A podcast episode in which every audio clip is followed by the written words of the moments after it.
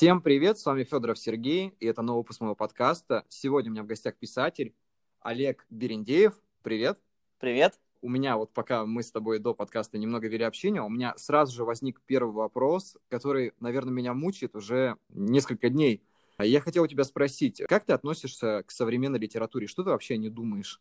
Вот я не знаю, прям вопрос в лоб сразу. Нормальный вопрос, потому что как бы есть же люди, которые любят современную литературу больше, а есть люди, которые любят более классику или там зарубежную или что-то еще. Лично я к современной литературе отношусь лучше, чем к классике, потому что это литература нашего времени, литература, которая основана на каких-то фактах, на наших ситуациях в мире и более приближена к нам, нежели различные произведения писателей пять веков назад. 10 веков назад. Там уже больше какие-то такие философские мысли, нежели сейчас. Сейчас больше настроено все на сюжет, на эмоции, на взрыв, на различного рода экспрессивные такие мысли. Ну, это я так думаю. Слушай, а как ты думаешь, как больше свободы стало в творчестве? Вот э, было раньше более свободнее писать о чем-то или сейчас? Потому что многие, допустим, писатели, ну, современные, они придерживаются каким-то рамкам, допустим, классической прозы, которой нас учили в школе, или там зарубежной классической прозы.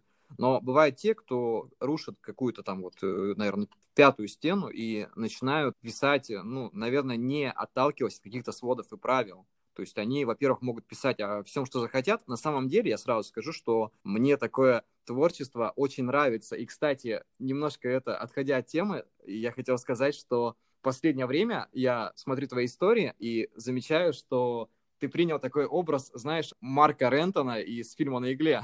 Не смотрел. Вот, ты покрасил волосы, серега в ухе. Тебе точно надо посмотреть фильм «На игле». Я подумал, Хорошо. что это такой косплей.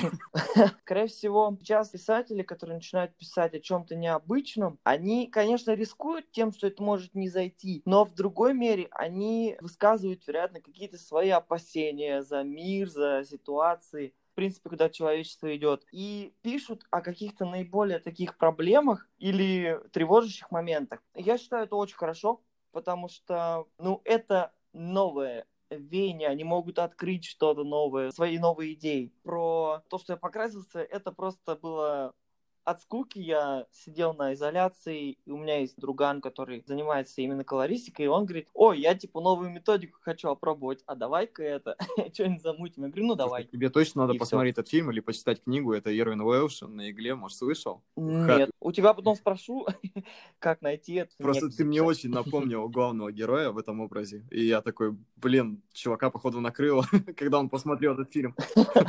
Мне кажется, накроет теперь, когда я Ну, это, это очень крутой фильм, там недавно выпустили продолжение. Ну, я к чему сказал вообще по поводу этой книги и так далее, что такой автор, допустим, как Ирвин Уэлш, он ирландский писатель, он поднимает uh-huh. такие темы, о которых, допустим, не принято говорить в обществе. То есть тема наркотиков, тема порнографии, тема чего-то еще. И он при этом э, очень точно высказывает мысль, понимаешь, которую в голове у современной молодежи. Это uh-huh. происходит довольно доходчиво. Я прекрасно понимаю, что все равно многие писатели, они имеют какую-то, наверное, грань, которую они хотят пересекать, чтобы немного поднимать темы, которые, наверное, будут трогать за душу людей. То есть это будет настолько близко, чаще всего, для людей, которые боятся просто высказать свою мысль на всеобщее обозрение. Мне кажется, что в современной прозе все равно есть, ну как, это разделено на два лагеря в основном. Те, кто придерживается классической прозы, и те, кто начинают вот все-таки ломать что-то и строить что-то такое свое. И когда человек делает что-то такое своеобразное, мне кажется, что он находит такой свой отдельный путь. Потому что чаще всего, вот я даже по себе замечаю, чтобы настроиться на определенную книгу и, допустим, подобрать себе определенный стиль, бывает такое, что не хочется заниматься самоповторами. То есть, когда ты напишешь одну книгу, потом пишешь вторую, понимаешь, что ну, что-то похожее, что-то схожее есть, что ты взял оттуда, что-то ты там, допустим, добавил и так далее. Не хочется повторять, и я все равно вдохновляюсь какой-то, наверное, зарубежной литературой, в основном на современной, потому что мне нравится поднимать какие-то определенные современные темы. И я вижу просто, как автор это излагает, это не мысль о том, то, что это копировать, ставить, а мысль о том, чтобы уловить этот стиль, вот его прочувствовать прям как слов это происходит. Угу. Ты вот говоришь про то, что писатели боятся там, ну, а пишут о чем-то, о чем непри... непривычно говорить. Мне это напомнило Чака Паланика, потому что он же вот такой тоже любитель писать о чем-нибудь что в обществе замалчивается. Но сейчас, видишь, еще тенденция идет такая, ну, насколько я мог заметить по своим знакомым, по, в принципе, что читаю в интернете и так далее. Сейчас очень много людей, которые придерживаются правильной психологии. То есть нельзя говорить вот об этом, мы слишком цивилизованы, чтобы об этом говорить. И если кто-то что-то там начал писать о чем-то или говорить такое, что неприемлемо в обществе, сразу психологи, это из детства, это там проблемы, когда там ты что-то были какие-то травмы. И поэтому, скорее всего, люди боятся об этом говорить. Если бы не было вот этого прессинга по поводу того, что это твоя травма, тебе надо на терапию сходить или куда-нибудь еще, то я думаю, люди бы более бы свободно были в выражении своих мыслей, нежели в такой ситуации. Знаешь, ты сказал про психологию, и я действительно с тобой полностью согласен. Лично для меня психология довольно молодая наука, и я считаю, что чтобы она была 100% стояла доказанная местами, еще пройдет, наверное, минимум там 200-300 лет, но потому что сравнивая, допустим, с какой-нибудь физикой и химией, где все бесконечно меняется, все равно какие-то новые теории опровергаются там, или наоборот доказываются, а старые опровергаются, говорить о том, что у человека там проблемы с детства, если он пишет об этом, немного некорректно. Ну, то есть, знаешь, современная психология в основном приравнивает то, что если ты, допустим, живешь не так, как все, или у тебя какие-то там возникают какие-то бзики, так называемые, у тебя что-то, наверное, какая-то проблема со психикой. И я просто, отталкиваясь от нашего времени куда-то назад, вспоминаю о том, что когда-то, в принципе, психология и не была так развита ну, как сейчас. То есть Сейчас это больше какая-то модная тенденция, что ли. То есть э, у нас стало куча людей, которые вдруг стали психологами. Ну, то есть, знаешь, я, не, конечно, не трогаю там клинических психологов, потому что, ну, они действительно очень долгое время на это учатся. Психология вообще это просто такая помощь человеку, ну, как помоги себе сам. То есть тебе что-то советуют, ты общаешься, там, душу изливаешь, и тебя наставляют, что сделать. Это какое-то время в мире это заменяла религия там или что-то еще. К чему я это все говорю? Я говорю к тому, что, понимаешь, это сильнее вгоняет комплексы допустим, писателей, кого-либо еще, потому что они не могут самовыражаться, потому что они думают, что многие люди, когда читая, допустим, мою книгу, спрашивали меня, а вот этот момент ты написал, это ты про себя написал там, или рассказ ты uh-huh. про себя написал? Блин, Да-да-да. это просто плод моей фантазии. Да, может быть, там есть что-то от меня, но оно либо в меньшинстве, либо в большинстве, как бы, и в принципе, я же делаю литературу, ну, как бы стараюсь делать литературу, но при этом, понимаешь, я не пишу какую-то автобиографию. Если бы это называлась какая-то там, биография моей жизни, я бы так ее и назвал. То есть мне нравится, когда люди оценивают книгу как книгу, а не как часть моей жизни. Вот я с тобой согласен полностью, потому что вот э, у меня вот э, первая книга, которая написана, ее читали и психологи, и просто люди. И первый вопрос психологов ты суицидник, тебе плохо, ты хочешь что-то там сделать, кому-то доказать, тебе нужна помощь. Я такой, почему? Ну, типа, там так все удручающе, грустно, печально, что с тобой, в каком состоянии был? Я говорю, ну, блин, ну просто это мысли, это же не значит, что у меня там в жизни прям вот так же трагично и так далее. Просто это вот оценивание по мысли, по тому, что выражается на бумаге, это совсем неверное, я бы сказал.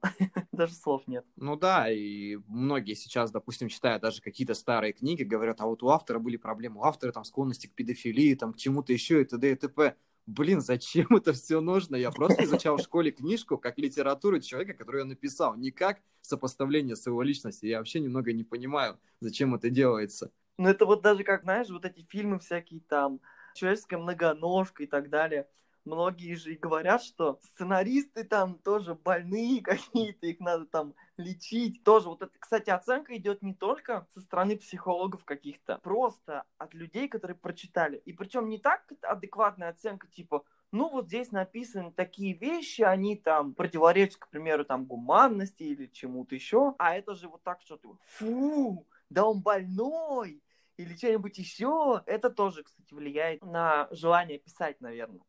Да, и вот ты сказал про артхаус. Допустим, фильмы Ларса фон Триера, там, в стиле Догвиля или там последний вот это «Дом, который построил Джек». Я просто ходил с бывшей девушкой на этот фильм, и ползала вышла сеанса уже на половине фильма, потому что смотреть его было им тупо невозможно. Я прекрасно понимал, на что я иду и на что я потрачу там два с половиной часа своей жизни. И я прекрасно понимал, что там будут мерзкие моменты, там будет что-то такое. Но это, знаешь, артхаус, это же современное искусство, то есть люди выражают какое-то свое мнение немного, наверное, в некорректном виде. Это то же самое, что я не знаю, смотрел ты не смотрел, не так давно вышел фильм «Маяк» Паттинсоном и с Уильямом Дефо.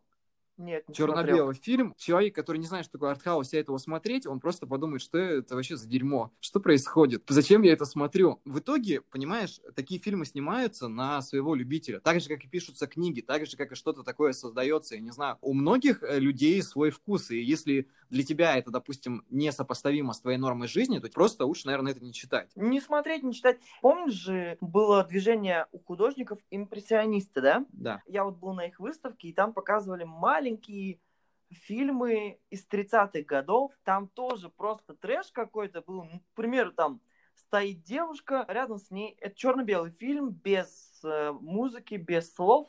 Просто вот ряд кадров. Стоит девушка, рядом с ней внезапно появляется какой-то парень, он начинает истекать мухами, причем из него прям мухи какие-то начинают лезть там из глаз, из ушей, в принципе, потом он сам обретает форму полумухи, у него какие-то лапы, она начинает бежать, он за ней, она прищемливает ему э, дверью руки, пальцы отпадают, он кричит, корчится от боли, она такая в шоке и замирает, и конец фильма. Вот тоже что-то же хотели сказать те, кто сделали этот фильм, это, по-моему, я вот сейчас не вспомню, какой художник, на основании его картин. Один из самых известных, если помнишь, подскажи, я фамилия такая короткая. Дали? Да, Дали, точно. И знаешь, вот ты сказал про смысл, каждый вкладывает свой смысл. Я не знаю, вот когда, допустим, сейчас выходят какие-то современные фильмы, вот из последних, то, что более-менее мне зашло, это был Джокер с Хоакином Фениксом. И когда люди посмотрели этот фильм, начали писать отзывы, там лагеря разделились, кто-то писал о том, что фильм вообще ненормальный, типа, мы привыкли там к прежнему Джокеру, кто-то написал, что это прям шедевр, и т.д. и т.п. И каждый увидел в этом фильме свой определенный смысл, там, протеста, либо наоборот, проигрыша протеста. Вот эти лагеря разделяются, и у каждого человека вкладывается свой определенный смысл просмотренного и прочитанного. Поэтому, не знаю, говорить о том, что, что вот там, ну, вот ты сказал про фильм, где там человек был мухами облеплен, я считаю, что, наверное, автор вкладывал свой стиль, а уже те, кто смотрели, вкладывали свой, либо вообще в него не вкладывали, просто пропускали мимо себя. Немного отходя от этой темы, я хотел спросить, я увидел, что ты публикуешься на Яндекс.Зене, да, в последнее да. время ты публикуешь там э, дневники. Это идут как рассказы, я просто их не читал, мне стало интересно. Это как рассказы или это просто истории из твоей повседневной жизни? Там я просто веду рубрику «Мой утренний дневник». Я там пишу маленькие стихотворные зарисовки. К примеру, я проснулся, разбудил ветер в балкон, в окно, и вот об этом написал, и все. Это чисто вот такая вот рубрика, чтобы что-то заполнять. В основном я туда планирую публиковать в дальнейшем рассказики, либо там магического реализма, либо фантастики, либо что-нибудь именно вот короткий, с каким-то своим смыслом небольшим. Ну вот как ты здесь в Инстаграме в постах выкладываешь Мгм. рассказики, вот примерно такого формата, только мне, видишь, в Инстаграме не особо удобно, потому что у меня здесь именно основная страница не писательская. Она вообще, просто- по-моему, не предназначен для того, чтобы выкладывать там рассказы, потому что многие кидают либо в карусель, э, либо, как я, допустим, просто, просто длинный-длинный текст, еще и уходящий в комментарии, и после девятого комментария. Инстаграм меня блокирует за спам. Значит, пиши покороче.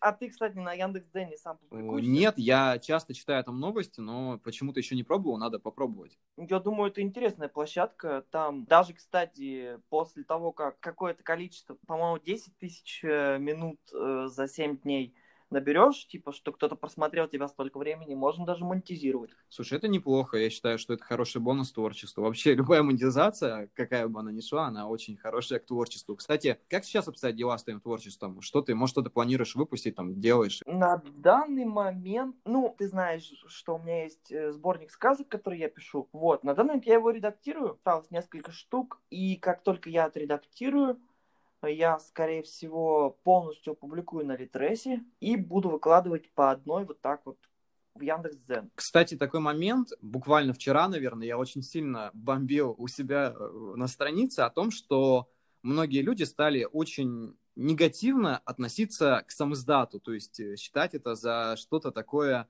ну, я не знаю, слишком простое и т.д. и т.п. То есть э, люди стали оценивать книжки, которые продаются только на книжных полках. В основном отношение к самоиздату, ну, не у всех, конечно, не буду утрировать, стало какое-то не очень корректное. Я тебе сразу скажу свое мнение, что я считаю, что неважно, как человек публикуется, если у него есть потенциал, он это делает, то он может, знаешь, у меня есть знакомые самоиздатники, которые зарабатывают больше, чем люди, которые издаются через издательство официально. Ну, то есть, как бы они сами себе продажники, они этим всем занимают. Естественно, они отчасти блогеры, ну, можно так сказать, потому что без этого, как бы не ведя свой личный блог, там, не рассказывая что-то о себе, о своей жизни или там о каких-то моментах, очень сложно развивать аудиторию. То есть аудитория в любом случае не набирается, когда... Ну, знаешь, у меня раньше было такое детское представление о том, что ты пишешь, и кто-нибудь рано или поздно начинает там тебя читать, интересоваться. На самом деле все равно нужно как-то себя преподать людям, то есть показать где-то и так далее. Uh-huh. То есть это не работает, пока ты не начинаешь в это вкладываться. Какое у тебя отношение к современному есть что ты думаешь вообще, является для тебя разница там? Есть ли у тебя желание вообще там попасть в официальное издательство? И как ты вообще, у тебя обстоят эти мысли? Я отношусь к самоиздату очень хорошо, потому что как бы, ну, сам публикуюсь на Литресе, на самоиздате. Единственное, что могу сказать, почему, ну, мои догадки, почему люди негативно относятся к самоиздату. Сейчас же э, поколение такое, что обязательно нужно чье-то признание, либо какие-то продвинутые круги, да, люди, которые публикуются в издательствах и там заслужили вот эти публикации какими-то оценками известных авторов, кого-то еще. То есть, типа, значит, они молодцы. К самоздату относятся, скорее всего, негативно и как-то недоверчиво, потому что ну вот, что каждый может написать и пойти опубликовать на самом издате. Ну, по факту так и есть. Но люди же стараются. У меня как есть знакомая, она сказала однажды, ну, я как раз написал свою вторую книгу, ей говорю, я вот тебе ее привезу. Она говорит, ну все, отлично, что-то поржала надо мной. Ну так, в шутку. Я говорю, ну что ты ржешь? Она говорит, да ладно, я угораю, потому что я вообще ничего не написала. Ты написал, ты вложил туда сколько-то там, год времени или сколько сил, как-то все это корректировал, и ты сделал продукт, который, да, пока что еще не популярен, но все в твоих руках. Ты можешь сделать так, чтобы он и продавался, и люди о тебе узнали. Поэтому здесь, скорее всего, все зависит в любом случае от человека, ну и всегда нужно помнить, что всем нравится ты не можешь. Да, это очень важная мысль, потому что многим кажется, что вот они выпустили, и если появляется критика, то они сразу делают что-то не так. Либо наоборот, если их всех восхваляют, то значит все хорошо. Нет, это не так работает. Да, согласен. Поэтому всем, кто еще не издается в самоздате, я бы всегда бы обязательно посоветовал с этого начать хотя бы. Потому Потому что если ты не сын какого-то олигарха, который может заплатить за твой миллионный тираж в какое-то издательство, купить тебе публикации годовые там, в этом журнале или весь тираж запустить с огромной офигенной рекламой, где будут накручены различные комментарии по поводу того, что вот какой крутой там рассказ или что-то еще, книга. Люди по факту же не знают, но видят рекламу, они смотрят на эти типа отзывы. Вот и популярность. А тем, у кого нет такой возможности, всегда нужно начинать с чего-то, что ему доступно по его возможностям. Вот, к примеру, могу сказать, что я как-то увидел, вот реально просто на Литресе, не на самоздате, а просто смотрел фантастику. Что можно почитать, что купить? Меня заинтересовала обложка и название, да, иностранной книги. Купив эту книгу и прочитав ее, ну, мне она не зашла. Вот прям вообще не зашла. Не буду говорить, кто, потому что вдруг кому-то зашла. вот. И как бы я повелся на эту рекламу.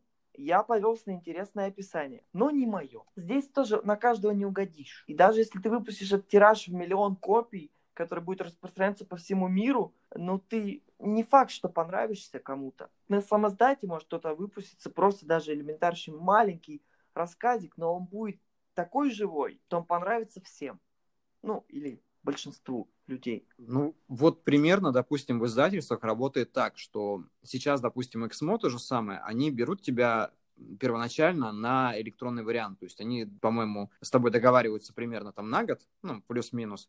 И за это время книга должна, ну, продаваться. Если она продается, они начинают тебя печатать. Я считаю, что, в принципе, с какой-то стороны это довольно верный ход, чтобы отсеивать, допустим, авторов, которые, ну, не продаются. Но, с другой стороны, я понимаю, что не у всех есть большая аудитория, чтобы создавать посты, истории, ребят, покупайте книги, там, так далее, и т.д. и т.п. То есть, ну, все равно это хороший шанс для авторов.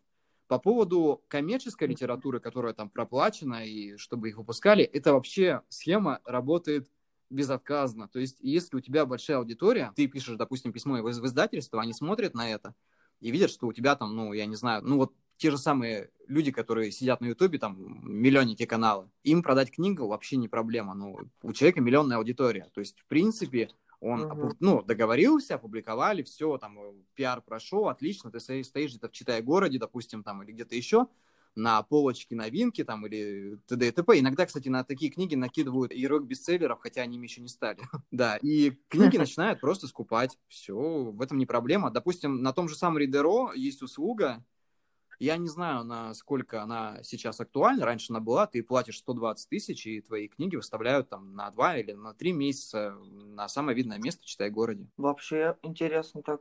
Но это тоже, видишь, рекламная кампания. Каждый продумывает ее тоже сам. Ну, знаешь, я не стал бы вкладывать 120 тысяч, допустим, в пиар своей книги, потому что, ну, я не знаю. С одной стороны, если бы у меня был лишний миллион, может быть, я бы это и сделал. Так, если подумать, то это же, ну, я не знаю, как-то неестественно, это же искусственно сделано. Ну, то есть интерес да? подогревается не от того, что книгу действительно там читали и были какие-то отзывы, либо, допустим, ты набирал сам свою аудиторию.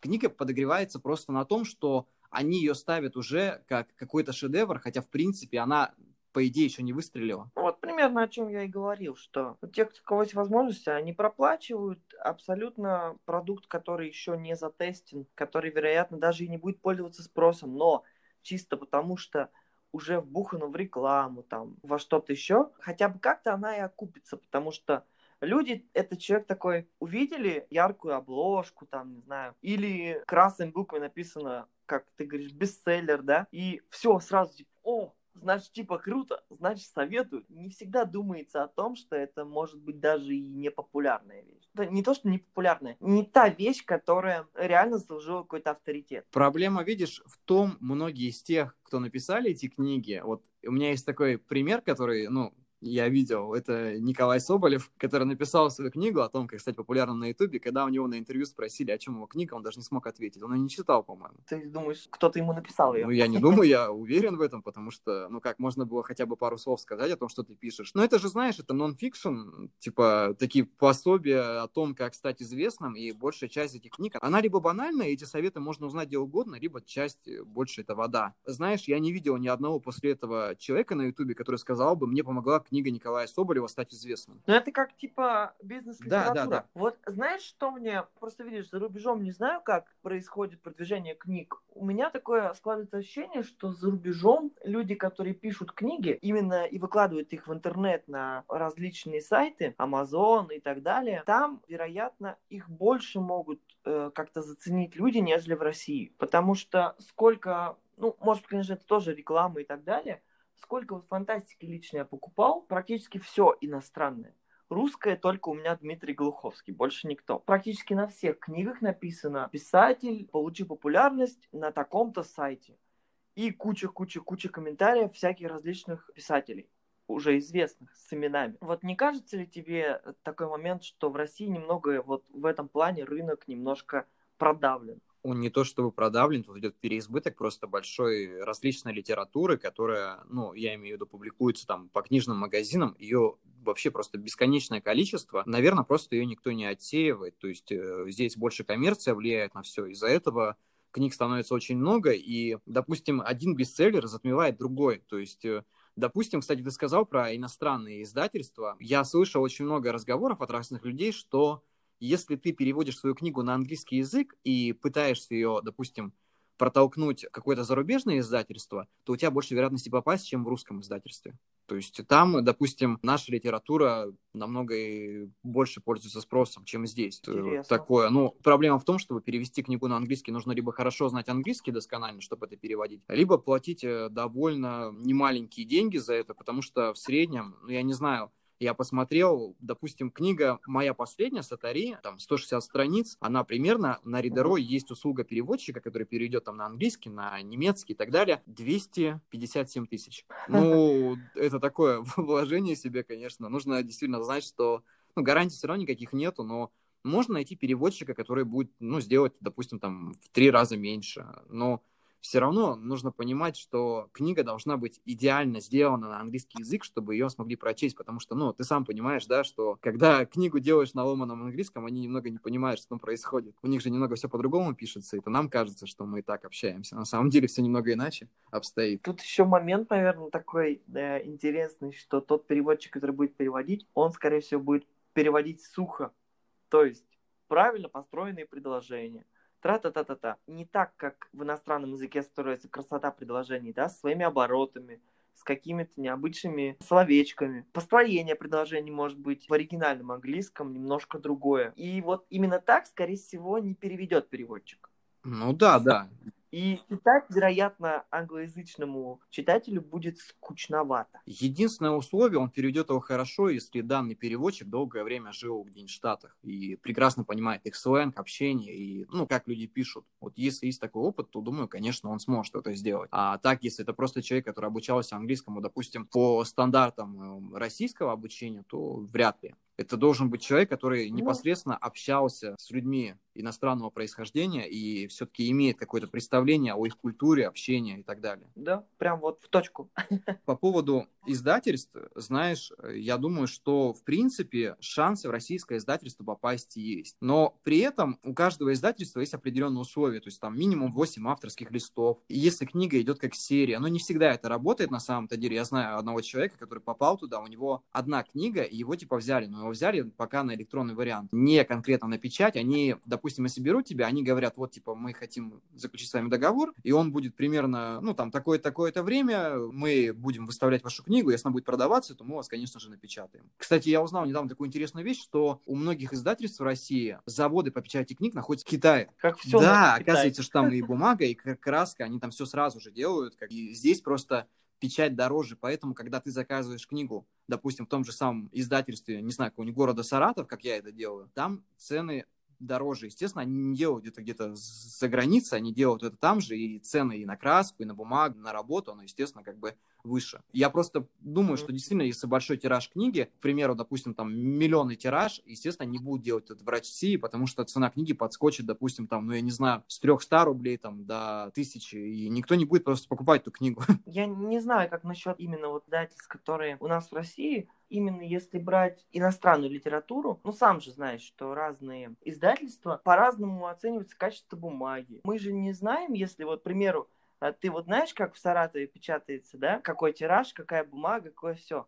Но ты же не можешь знать, какое придет оттуда из Китая. Насколько это качественно будет бумага. Просто все обычно эти большие тиражи, они не делаются из супер-мега качественной бумаги. Делается серая бумага. Даже тот самый Гарри Поттер, то «Бегущий в лабиринте», «Голодные игры», ну, к примеру, да? Огромные тиражи. Я думаю, что даже печатая такой огромный тираж, такую распространенную литературу, может, конечно, они делают скидку на то, что бумага стрёмная, такая серая, ну, некрасивая, ну, не белые листы, да, ее в любом случае купят. Ну, а если ты вот выпустишь тираж, тебя еще особо, я не про тебя конкретно, вот кто вот там пошел в электронный вот это вот, ты говоришь, куда-то там подался, его взяли на эксперимент на год. В электронном виде начал продаваться. И распечатали где-то там в Китае, к примеру, этот тираж большой. Но так как неизвестный писатель, не настолько известный, как Джон Роулинг, и он придет, человек посмотрит, а, стрёмная бумага, мне не особо нравится. И он просто не будет покупать. От этого же тоже может зависеть. Ну вот у меня книги, знаешь, такие оранжево-черный пакетбук, которые, по-моему, подразделение Эксмо, которое идет, они, в принципе, не такие уж и белоснежные сами по себе, но они по цене меня устраивают. То есть я покупаю книгу там в пределах, ну там 200-250 рублей максимум. Вместо того, чтобы, допустим, покупать mm-hmm. ту же самую книгу, вот, к примеру, Харуки Мураками, книги в более лучшем качестве у него стоят, ну, я не знаю, там, в России где-то 500-700 рублей. Для меня давайте, допустим, за, я вот хочу купить вот там 2-3 книги, 500-700 рублей, там, в общей сложности там 200, это очень дорого. Я считаю, что uh-huh. литература, она в первую очередь должна быть доступной. Вот, кстати, мы сейчас с тобой поговорим по поводу цен на книг, а я немножко сейчас договорю. И по поводу Китая, ну да, я согласен с тобой, потому что, скорее всего, тиражи, которые они заказывают, они договариваются на определенную сумму. То есть определенная сумма хорошего качества, определенная сумма среднего качества и т.д. и т.п. То есть все равно тратить, да, на какого-то автора, который только начинающий, там, кучу денег, это, ну, немного затратно, типа, и бессмысленно, потому что могут напечатать... Вот, кстати, у меня возникло такое противоречие, тебя берут, допустим, на год, год проходит, и твои книги, допустим, покупали в электронном варианте. Но получается же, люди уже прочитали твою книгу, и когда она печатается, спрос будет, естественно, меньше. Либо, если человек купил в электронном виде, и он коллекционирует свою библиотеку, он обязательно захочет приобрести ее в бумажном варианте, чтобы поставить на полочку. Но это только в случае коллекционеров. Но делают не все, да, но сделают это не все так. Тут есть другая сторона медали. А те, кто прочитали в электронном виде, если им реально супер-мега зашло, они посоветуют прочитать другому. Типа сарафанное радио. Ну, оно, кстати, везде работает, и в самом издате, и в такой литературе, по-моему, везде. Тут тоже, видишь, зависит от человека. Сейчас просто еще такой быстрый мир, и мало кто читает. Вот на самом деле, вот из моих знакомых, я не могу сказать про твой круг общения, про э, всю Россию, к примеру, да, я скажу про свой круг общения. Из-за того, что люди постоянно на работе, постоянно в делах, загружены на каких-то... Сейчас очень большой тренд идет на вот эти вот обучения, удаленки и так далее, люди мало читают. А если читают, одну-две страницы перед сном. Не так, как раньше было, что сел за три дня, прочитал книгу, потому что просто тупо хотелось ее съесть. Как-то стало все не так радужно перед чтением. Я, кстати, заметил, многие люди сейчас предпочитают больше читать рецензии на книги, чем читать саму книгу, прежде тем, как они ее, во-первых, возьмут в руки, а во-вторых, если нужно, допустим, где-то кому-то что-то рассказать за эту книгу, то они прочитают рецензию и отталкиваются тебе не от самой книги, от самой глубины, а так, чтобы показаться человеком читающим. Ты как на кинопоиске. Да-да-да.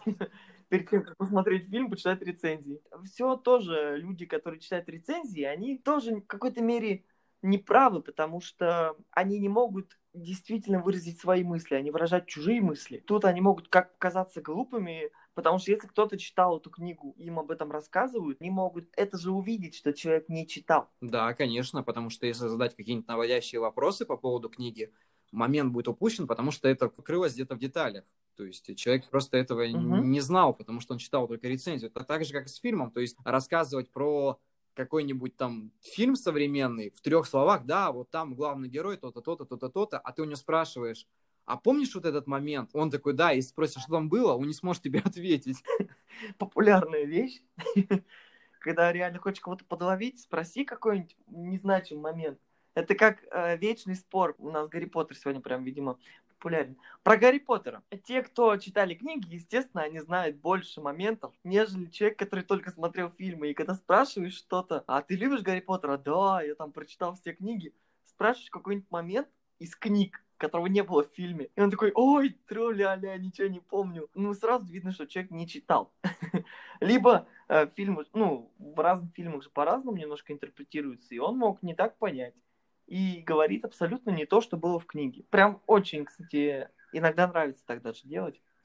Ну вот Гарри Поттер, я считаю, что это такая отдельная целая вселенная, там куча деталей, которые можно, в принципе, и не запомнить, можно запомнить, потому что но вот эта книга, действительно, которая изначально была написана, сколько я знаю, для знакомых Джоан Роулинг, там, для близких друзей, и которая в итоге стала бестселлером, она действительно показала себя. То есть э, Гарри Поттер будет, э, как «Властелин колец», э, жить еще очень долгое время. Ну, то есть, как бы, Толкин он уже отошел мир иной, но при этом его книги продолжают продаваться, там есть последователи, там фанфики и т.д. и т.п. Также у Гарри Поттера, то есть э, это книга, которая и выстрелила и как книга, и как фильм, то есть у данного произведения всегда будут с двух сторон и читатели, и зрители. То есть это уже ну, никак не изменится. Потому что, ну, действительно, это хорошая книга. Я не могу ничего сказать про нее плохого, но это действительно хорошая фэнтези. Фэнтези, которая показала себя, и, знаешь, написать, сколько их там, 9 книг, по-моему? Нет, их Семь, семь. Ну, если не считать вот это, которое вышло непонятно кем написанное «Проклятое дитя», их семь. Ну, это, по-моему, больше был спектакль, да? Это как сценарий для... Да, там. Я, кстати, вот ее не прочитал. А, потому что как-то мне... Вот тоже послушал рецензию другого человека, сказали, не читай. Я такой, купил, она у меня стоит, и я не, не могу до нее дойти.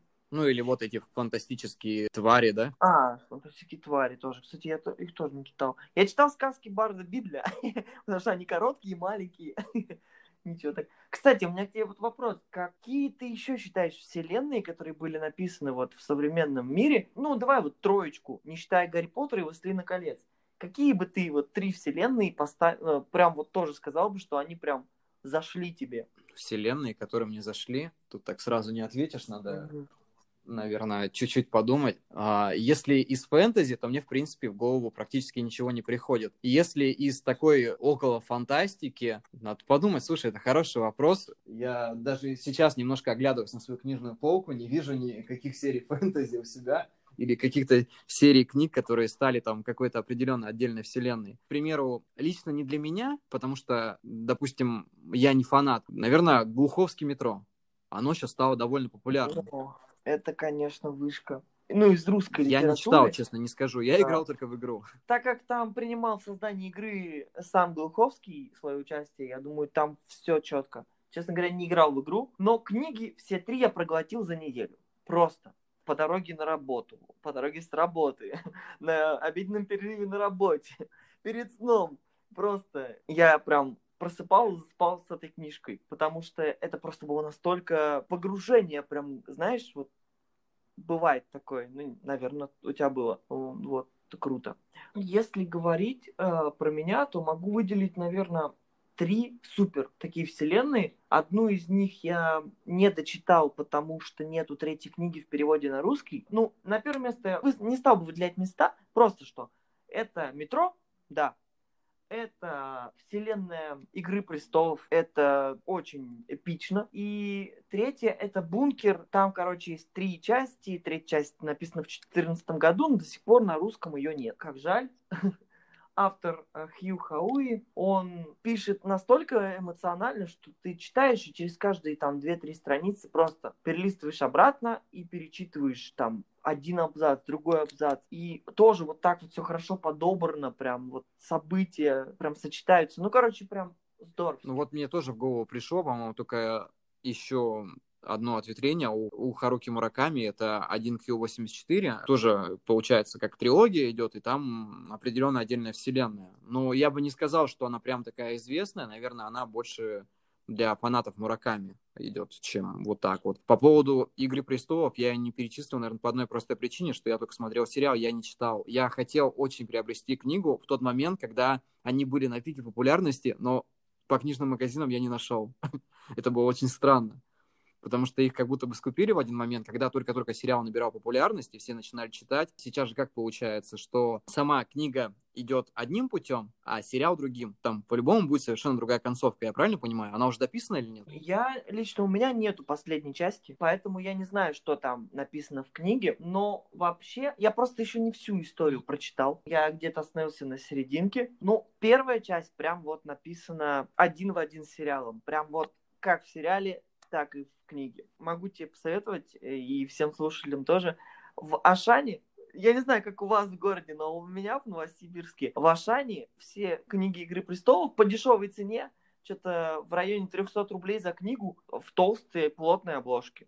И там э, были все части, ну, кроме последней, кроме восьмой. Поэтому, если вдруг, вот. Вот, кстати, мы с тобой так и не договорили, мне стало интересно по поводу того вот цен на книги сам издата. Вот что ты думаешь о ценах на книги сам издата? Какая цена должна быть, допустим, минимальная или максимальная для автора? Ну вот, чтобы она продавалась там и чтобы автор не остался в обиде. Тут тоже, наверное, все будет зависеть от того, насколько аудитория хорошая у писателя и насколько он сам продвинул свое творчество, разрекламировал его. Ну, не знаю, задирать цену там э, на книжку, если там, к примеру, это электронный вариант, если мы говорим про электронный вариант, задирать цену на книгу там, ну, больше, наверное, 200 рублей я бы не стал. Ну, у меня, в принципе, они выложены в бесплатном доступе, поэтому я и вообще, в принципе, не беру за это деньги, ну, раз электронный вариант. Если говорить про то, что в любом случае человек, писатель вложил туда силы, душу и так далее,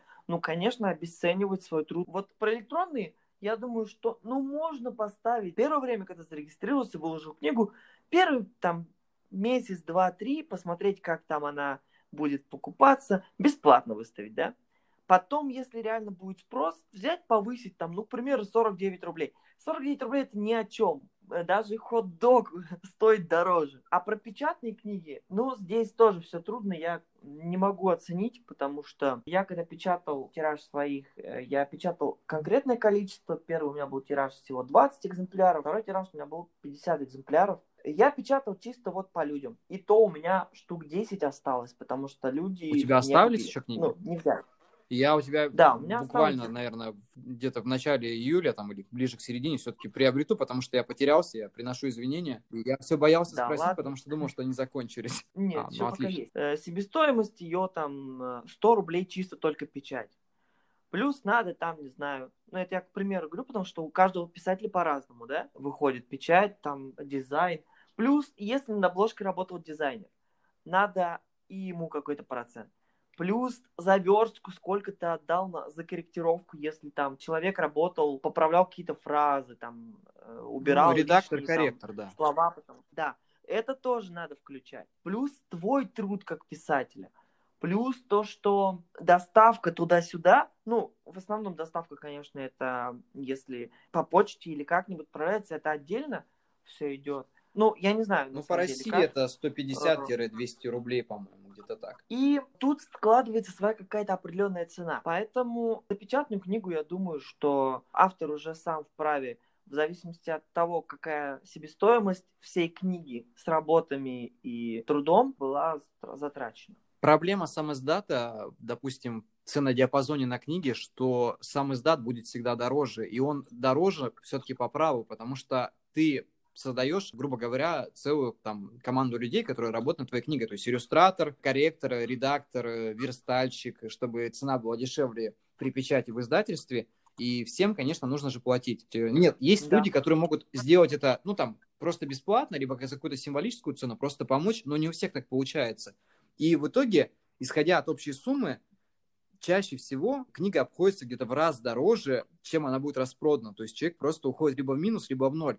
Для меня самый лучший, наверное, момент был, когда Вселенский район вышел чуть-чуть в плюс. Но он вышел в плюс там, ну, наверное, на 10 тысяч, по-моему, это или там 12, что-то такое. Для меня это был прям, знаешь, успех, как будто бы я продал миллионный тираж. Да, это очень хороший результат, потому что, как ты правильно сказал, очень многие писатели самоздата просто реально в минус уходят. И у них эти книги лежат большим, вот кто печатал большой тираж, очень много книг лежат просто тупо пустым грузом на полочке. И как они его распродают, это тоже дополнительная головная боль для того, кто выпустил больше, чем было нужно, ну, к примеру. Вот тут нужно понимать, какое количество печатать, потому что многие делают такое, что у меня просто был пример, который помог мне не попасть в подобную ситуацию. У меня была знакомая девочка, которая 4 года назад напечатала свою первую книгу в тираже 200 экземпляров. И она мне сказала, мне эти книги оставшиеся там 150 там, или 120, не помню, лежат, просто пылятся в комнате. Они не продаются. Типа я просто пожадничала. Угу. Да. Знаешь, что мне понравилось у тебя, твоей именно вот бизнес-продвижении, да, книги? Ты запускал, по-моему, на вот последнюю книгу, не знаю, как это правильно называется, типа э, сбор средств и ты вносил людей в список, и, э, скорее всего, ты уже примерно знаешь, сколько экземпляров тебе конкретно нужно, и, ну, это прям тактика. Вот, я, на самом деле, когда свою выпускал, я не подумал об этом, что можно было так сделать. Я думаю, что в будущем, когда у меня будет готово новое, я буду тоже таким же методом пользоваться. Это, на самом деле, крутая фишка, потому что ты уже знаешь, сколько людей хотят твою книгу, как бы у тебя есть как бы предоплата за книгу от читателя твоего, да? И, ну, блин, это же ну, здорово. Я сейчас тебе скажу немножко обратную сторону этого всего, во-первых, потому что, когда я подавал подобное, это был очень большой риск, потому что я боялся, во-первых, не собрать, во-вторых, я боялся того, что, ну как, э, это, наверное, нелегкий шаг, просто такая большая ответственность перед людьми, то есть вдруг не получится или что-то в этом роде. И я перед этим взвешивал все риски того, что если вдруг там я не соберу, или там, если я соберу, и как это вообще будет делаться. И ты сказал по поводу количества, с количеством все равно очень сложно вышло подгадать, потому что общее, по-моему, количество человек, которые скинуло на книгу, их примерно, ну, 15 человек. Я недавно составлял списки того, кто это сделал, сразу же адреса и так далее собирал, чтобы, ну, как была договоренность, что люди получают первыми экземпляры. То есть э, помимо тех, кто будут покупать их на, во время предзаказа, они получат их первыми, потому что, ну, это, ну, они это стоят, это за счет этих людей сделана эта данная книга. Если бы не они, у меня бы не было сейчас вот э, того, что я имею, то есть того, э, что я сделал в этой книге. Чему я это все говорю? Я говорю к тому, что мне было немного, наверное, страшно, потому что это была очень большая ответственность, и я боялся просто подвести людей, поэтому я максимально вложился в это все, там, взвешивал и так далее.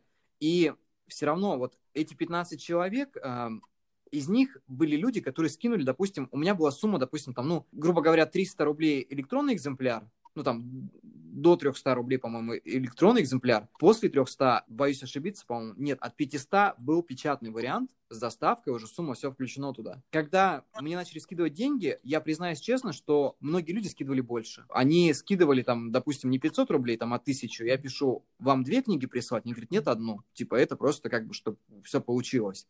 И мне было безумно приятно, что аудитория так повела себя, как бы в сторону моего творчества, они, понимаешь, они отдавали деньги, грубо говоря, пока ни за что. То есть конкретно uh-huh. книги нету. То есть это то же самое, что я приду к тебе и скажу, там, дай мне 5 тысяч, а я там тебе там 10 через неделю сделаю. Хотя почему я не могу взять их где-то в другом месте? Не знаю, нет, немного некорректное сравнение, но все равно даже с той суммой, которая вышла от людей, которые помогли, я вложил, если не соврать, наверное, не меньше половины того, что осталось. У меня с катарсисом была такая ситуация. У меня катарсис начал продаваться, когда начал продаваться Вселенский район. То есть, грубо говоря, до этого купили там, ну, я не знаю, там 30 книжек из 100. Вот, блин, я на катарсис не попал.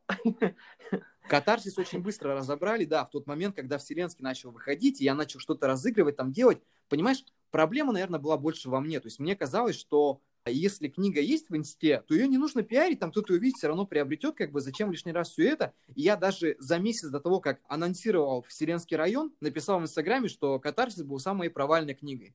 Наверное, я в этом ошибался на тот момент. Просто никогда не знаешь, когда книга начнет продаваться. Она может продаваться там через месяц, через два. И вообще, как бы всю эту демагогию на эту тему я развел по той причине, что все равно ты не... Ну, допустим, если сейчас я распродам все экземпляры, которые будут э, Сатари, я уйду только в ноль. Я не уйду никак в плюс. Я, может быть, уйду там на пару тысяч. Это максимум того, что будет.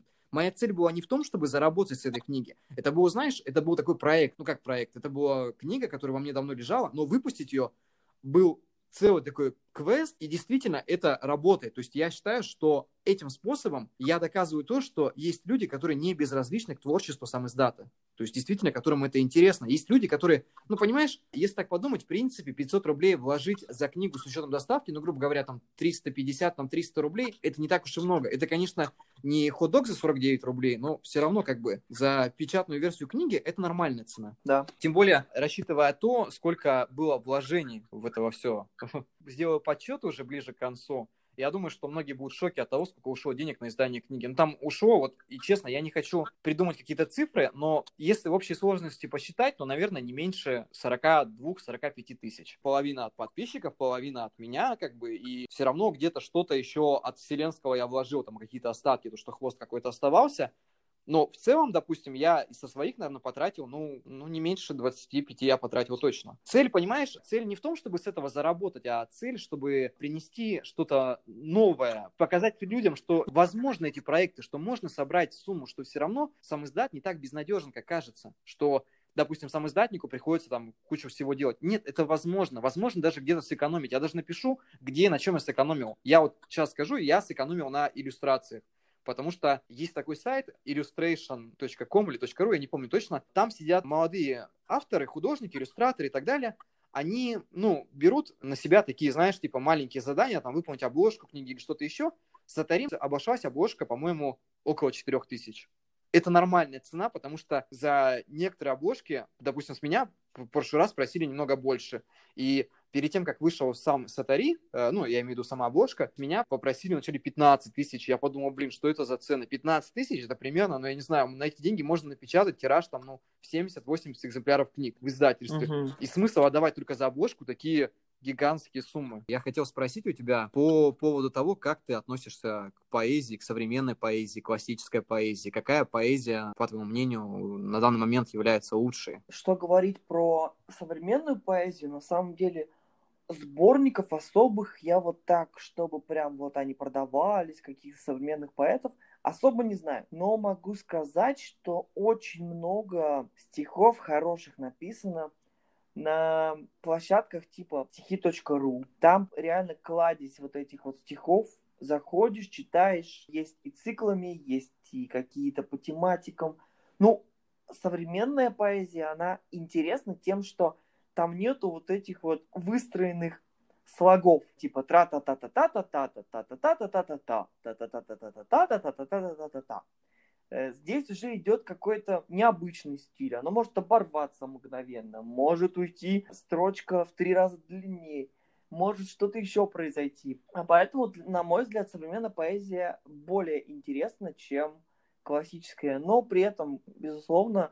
классическую поэзию преуменьшать по достоинствам нельзя ни в коем случае. Ну вот современная поэзия в именах у тебя есть, допустим, как ты мне задал вопрос по поводу вселенных, а, допустим, три автора современной поэзии, которых ты рекомендуешь, которые тебе нравятся? Наверное, нет. Потому что, когда захожу на стихи, я просто набираю там, к примеру, стихи про апокалипсис. И просто у меня выходит там, не знаю, тематика с апокалипсисом связанная. Я читаю, там вдохновляюсь, смотрю. Потому, по большей мере, это неизвестные люди. Это не Вера Полоскова, которую все разрекламировали, все они знают. Нет, я не могу назвать даже современных поэтов никаких. По поводу Полосковой, я не знаю, конечно, как к ней относится большинство, но я считаю, что она молодец. То есть она все равно как бы сделала себя, и да, возможно, ее стихи не очень такие на данный момент, как это говорится, ну, по сравнению с классической литературой, перешли такую ступень, что они устоятся и будут, э, наверное, там несколько веков читаться. Да, возможно, она временное такое явление в нашем современном мире, но все равно, допустим, она внесла очень много, и некоторые стихи ее цепляют. Да, у нее такой своеобразный слог местами, она все равно что-то берет от, допустим, старой поэзии, которая была раньше. Все равно чувствуется присутствие, не знаю, там, Бродского, что-то еще такое в ней есть. К чему я это говорю? Все это уже придумано за нас. То есть повторить э, что-то такое свое очень-очень сложно, мне кажется. Это будут единицы, кто это сделает. Но и тут еще видишь, какой момент, если говорить именно про Полоскову, да, если бы я читал ее стихи, я бы не понял, как правильно читать. Я бы не испытал тех эмоций, которые я испытываю, когда слышу ее голос. Потому что она читает с определенной интонацией, с определенными паузами, какими-то там, не знаю, надрывами, срывами. Она же эмоционально читает. Она не просто как там, наверное, в 18 веке, там, или когда поэты читали свои стихи. Она же именно берет свои экспрессии. Ну, насколько я вот помню ее выступление, когда смотрел. А еще, знаешь, есть куча направлений. Допустим, есть такая девушка, Алла Дементьева, она занимается, по каким-то творческим журналом в данный момент. Пару раз мне предлагали участвовать в их конкурсах, по-моему, один раз даже я участвовал. Она в Питере устраивала, кстати, я был это, в этот момент в Питере, я жил рядом с тем баром, где проходил данный литературный вечер, но не пошел, так получилось она проводила, знаешь, такой эксперимент, она устраивала голую поэзию. Ну, то есть она выходила читать стихи голой. Ну вот в современной поэзии все равно визуальность больше влияет. Это, не знаю, не какие-то, как бы так сказать, стихи там Сергея Михалкова, который писал там четверостишья, которые просто заходили там и взрослым, и детям, но он их писал, понимаешь? И если сейчас на них посмотреть, они, может быть, даже и примитивные, они имеют при себе там что-то такое-то. Но он писал это настолько по-детски, доступно, и он сохранял в себе этого внутреннего ребенка, что вот эти, знаешь, старые советские стихи в стиле там «Дядя Степа милиционер» и там, не знаю, там «Скворец» или что-то в этом роде, это все равно остается навечно, потому что это написано настолько просто, настолько доступно. Знаешь, старая поэзия, она в меньшинстве своем что-то усложняла. Они просто делали то, что умели делать они были от большей части такими, ну, я бы не сказал бы, чтобы они были первопроходцами, потому что был еще Пушкин и так далее, но, допустим, Маяковский, Бродский, у них своеобразный слог, своеобразный стиль. Маяковского прям понятно, что это прям режет. У Бродского это такое тоже своеобразно идет. То есть он углублялся больше там какую-то греческую литературу, и все это сопоставляя современно, он все это выдавал, и настолько это было сильно, то сама, понимаешь, сама их судьба говорила за них. То есть даже люди, которые пишут стихи, вот ты сказал, то, что сейчас современная поэзия, там, ну, там, раскручивают авторов. Мне кажется, в то время их никто не раскручивал, просто их произведения, там, стихи передавались из рук в руки, тем более большая часть, допустим, многих поэтов запрещалась, там, тот же самый Мандельштам. И книжки там переписывались где-то в подвалах, там, со сборниками, это все печаталось, была какая-то своя творческая тусовка. Люди общались живым общением, тусовались где-то, находили что-то ну, общее, и в итоге продвигали поэзию в России. Сейчас такого нет. Сейчас каждый автор хочет оставаться наедине с самим собой. Ты вот говорил как раз про Пушкина, про все это, что в то время не было вот такой большой медийности, не было такой передачи информации. И мне такая мысль пришла в голову. А вот вспомни, а практически все же писатели и поэты того времени, там 17-18 век, время Пушкина, Лермонтова, Толстого, они же все были дворянами графами, кем-то еще. Не было ни одного простого человека. Да, да. Вот. И, естественно, их вот эти вот... У них было куча времени на все вот эти написания стихов, рассказов, произведений, и их читали, потому что их знали в этом обществе. Это как мы сейчас с тобой пошли бы в 17 век и начали бы ты свои книги э, зачитывать на вечерах, я свои. Мы бы тоже зашли, мы были бы популярны. В своем кругу, ну, я имею в виду, если бы мы были этими дворянами и графами, а если мы были а, простой, там, не знаю, крестьянин Олег, кто бы меня слушал? Только мои крестьяне.